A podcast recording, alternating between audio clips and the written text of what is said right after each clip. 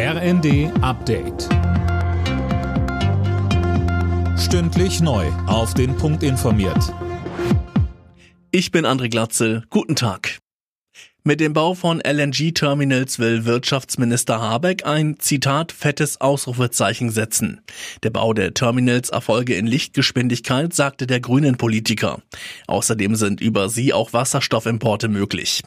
Deutschland will mit den Terminals in Wilhelmshaven und Brunsbüttel russische Gasimporte verringern. Mögliche Klagen gegen die Projekte, wie von der deutschen Umwelthilfe angekündigt, hält Habeck für falsch. Damit werde die Gasversorgung in Deutschland gefährdet. Als bislang höchste Repräsentantin Deutschlands will Bundestagspräsidentin Baas nach Kiew reisen.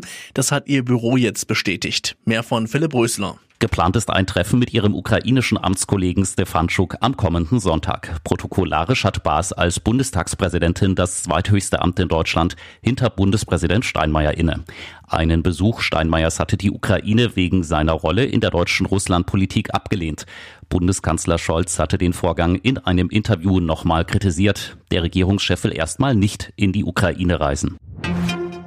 Bundesfamilienministerin Paus hat erste Ergebnisse des nationalen Diskriminierungs- und Rassismusmonitors vorgestellt. Neun von zehn Menschen in Deutschland erkennen demnach an, dass Rassismus Realität ist. Die meisten davon sind auch bereit, sich aktiv gegen Rassismus einzusetzen.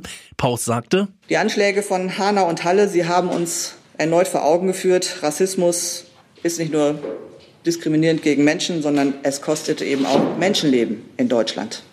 Wir müssen Rassismus daher schon frühzeitig entgegentreten.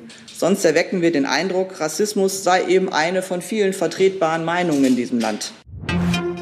Der deutsche Astronaut Matthias Maurer ist zurück auf dem Weg zur Erde. Er war ein halbes Jahr auf der internationalen Raumstation ISS und hat dort in den Bereichen Physik, Biologie, Medizin und künstliche Intelligenz geforscht.